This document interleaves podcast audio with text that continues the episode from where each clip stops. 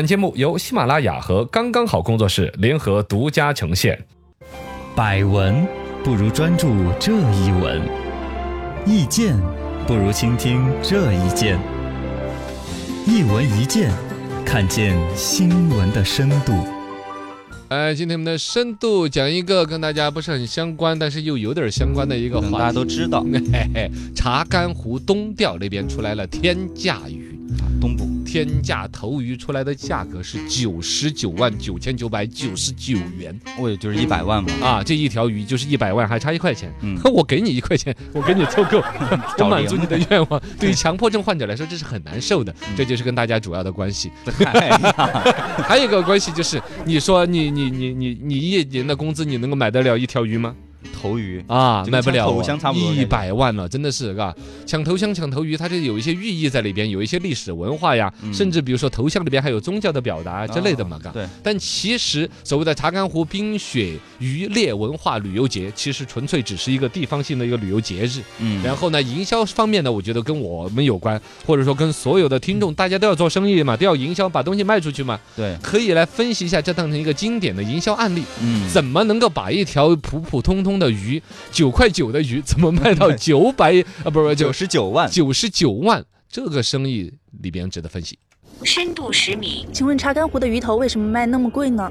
它这个鱼头可能味道好吧？ 头鱼，它就是其第实一条嘛，啊，它主要还是个营销嘛，当地搞这么一个鱼类文化节，节日里边大家人气关注比较多。最开始拿来搞拍卖着玩的时候，其实拍个八百多块钱，最开始拍过八百八十八元啊，最早的时候那会啊儿，大家有对那个就，不过那时候物价可能也都嗯嘎。十那多时候年的前八百八十嘛，八，可能也还小顶个万把块钱的感觉的对意思发吧，发十发多的年感觉前的事儿了。嗯，今年起拍价格好像直接就达到了九万九千九百九十九起拍元，就是九万，从九万起拍拍到了九十九万，哎呦，这就翻了十倍的这种拍法，十嘎倍。呃了，对，整个这个鱼其实就是四十来斤儿的一个东嗯西，那算下来就两万五一斤了。两万五一斤，哇，你 看吃了长生不老。哇塞，这个太贵了，其实它这里边呢有几个点是它本身的一个表达。第一个是品牌效应，嗯查干湖这边搞鱼类文化节的话，可能对于我们四川人不是那么关注，嗯北方人北方北那边京多人啊对，京津地地地区，京嘎，对对北京啊、对天津啊，嘎你。查干湖是东北那边的嘛？啊啊，他们其实比较关注，他那个旅游节有足够的关注度，品牌效应之后，全国各地，当然尤其京津冀的人往那儿跑的话，有一些是食客，有一些是生意上嗯面，我看中了你这个头鱼背后的广告价值，哎，因为你这个头鱼一出来的媒体争相报道，谁得了那个头鱼啊，什么什么老本了，对大家都很关注哦哎，就每年东部都很关注，嘎包括一些舌《舌尖上中国》呀，还有很多一些美食的纪录片，对都会在那儿拍。 《舌尖上的中国》那一年专门拍了一个，他们把那个比如湖上面凿个眼儿啊，嘎，冰上面凿个眼儿对对每，年伸中午网子嘛下去捞那个鱼，嗯也是那个，说不定就是他营销的一部分都有可能，啊嘎，邀请《舌但尖确实上的很中国》来壮拍。观，看起来。啊，反正有赢的意思拉起来好多，条嘎嗯，它这个广告价值呢，就在于说谁得了头鱼了，本身这个名气就很值得拿来炒作一下，对这对是对品牌效应。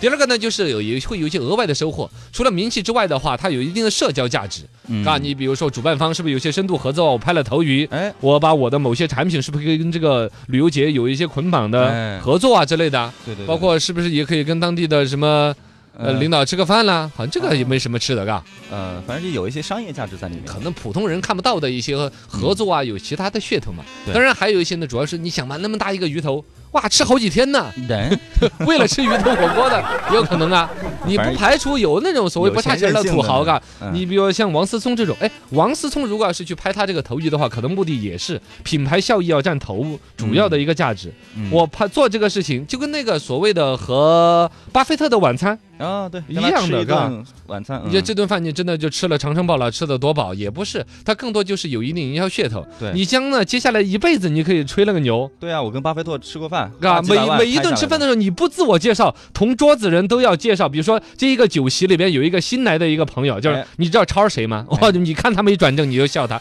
哈，人家是吃过什么什么巴菲特晚餐的，拍下来的，哎，巴菲盛宴，你知不知道？菲五百九十九元每位，哎， 不是，那是个自助餐，哎， 这是他是巴菲，你说的是巴 菲，哦，你说是吧。巴菲特 哦，巴菲特，哎嘎，巴菲特那个名字跟巴菲自助餐 还有点关系嘎。讨厌，深度一百米，查干湖东捕是从什么时候开始的呢？这个东西呢，其实说起来真还是有一定的历史。嗯他们专去翻的时候，他翻出来什么辽金时期，什么辽国的历代帝王，每年早晨的时候要在茶干湖那边跟群臣们一起在那儿捞点鱼出来烤着吃啊之类的。哎，其实这些东西，你说和现在茶干湖的捞鱼， 那你们说我们门口那条河还自古都有人在那儿捞鱼呢，对 呀，普兰河是吧？，石器时代， 石器时代捞鱼啊 捞鱼啊，这历史捞着也没多大个意义，跟现在有没有关联，或者有没有帝王真的在那儿捞，谁也说得清楚。是啊，它就是营销翻出来的一个软文而已。嗯，而一个呢，解放之后，其实茶关湖有一段时间其实是干了，根本水都没有的。哦你要说那个鱼跟哪个历史扯上关系，基本上没有关系了，就死完了那种，是吧？是啊，这个是一直到二零零四年的时候，茶干湖搞什么东捕，嗯搞什么开发区，哎，这个就说到有一个旅游公司本身的推广，这个是一个重要的，是吧？哦一个旅游公还是有司，营销在里面，它的这种营销这一块儿，嗯，每一年十几亿的收入。哦就全部是靠营销，把一个湖里边捞鱼，你说谁没有湖，嗯，对啊谁没有鱼？但人家但就他能够把一个捞鱼这个事情附带一些文化的表达呀，是吧？对一些旅游的价值，能更多人来围观。其实这个对于我们旅游经济的一些开发倒是有价值的。茶干湖捕鱼目前还存在哪些问题呢？村子里有问题，有有，你说一下村子里有问题，嗯，就是这个问题多难回答。可能就是也有吧，可能，嗯啊，我觉得首先我们这个深度啊，查干湖捞鱼这事情对于四川人真的是一点儿都不关心。嗯但是呢，好像这种营销噱头已经我们本地的也有在东捕啊之类的，嗯有有类似的噱头在借鉴，就像那个阳澄湖的大闸蟹一样的嘛。对我们四川都有养阳澄湖大闸蟹的了，对就在那个水田那边就养点螃蟹捞啊捞的。我记得好几年前，阳澄湖大闸蟹刚刚开始在四川有概念上的火的时候，我还参加过一个田里边的捞大闸蟹的，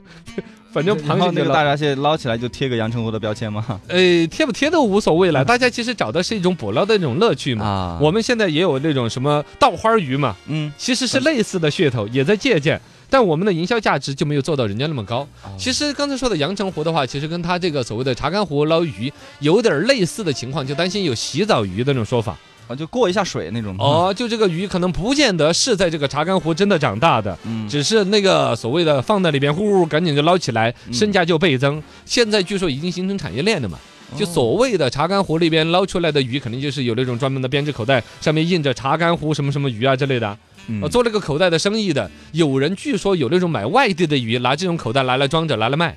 啊，哦包括了茶干湖当地的很多农家乐，山据说寨也是了卖的外地的鱼，山寨的怎么怎么样。但另外一种声音呢，又说的是，其实茶干湖它已经商业运作到一个很成熟的逻辑了，每一年要放很多鱼苗进去。说起来年年捕捞，好像说已经捞光了吧？其实每年它补充的鱼苗，嗯一年生长起来长个三四斤儿，其实它那个鱼呢也很普通的胖头鱼。啊你对说我们那就是胖头鱼啊个叫做是什么呢？是成都周边，比如龙泉湖啊，嗯龙泉湖现在是禁止渔猎了，嗯哦，不准钓不鱼能啊。钓鱼了，钓鱼有一个讨厌的就是撒窝子啊。玉米呀、什么小麦啊，那些籽嗯儿啊撒进去之后，它会导致那个水特别的肥，然后水面就会看着很浑浊，哦，一些不好浮游看生物啊那些不好看，水质就会很差，嗯就会有腐败的玩意儿飘在上面了之类的。嗯这禁渔了有几年了吧？说现在龙泉湖的水质漂亮，哦哟那天他们说的，哦我都还没去看。龙泉湖包括我们的简阳三岔湖，嗯是吧？那边还有我们的那个什么水库，